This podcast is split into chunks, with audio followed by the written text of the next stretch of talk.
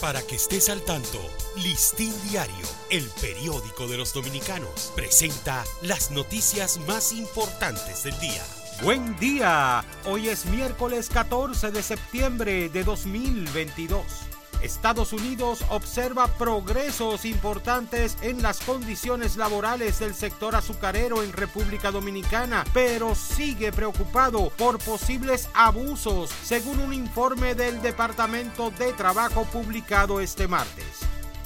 Un importante incremento en los casos de cáncer de piel registra en los últimos años el Instituto Dermatológico Dominicano y Cirugía de la Piel Dr. Huberto Bogart Díaz, donde se operan entre 10 y 12 pacientes diariamente con la enfermedad, mientras años atrás esa casuística era de 3 o 4 en al menos 7 millones de pesos ha visto reducir el Instituto Dermatológico Dominicano y Cirugía de la Piel, doctor Huberto Bogar Díaz, la asignación presupuestal o subvención que otorga el Estado a esa institución en los últimos dos años, lo que presiona el desenvolvimiento de sus programas.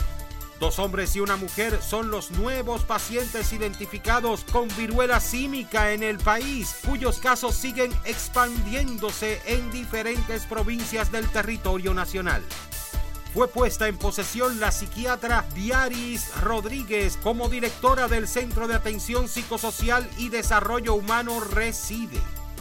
Miembros del personal, tanto docentes como directivos, realizan la preparación de sus centros educativos correspondientes para darle este lunes apertura al año escolar 2022-2023.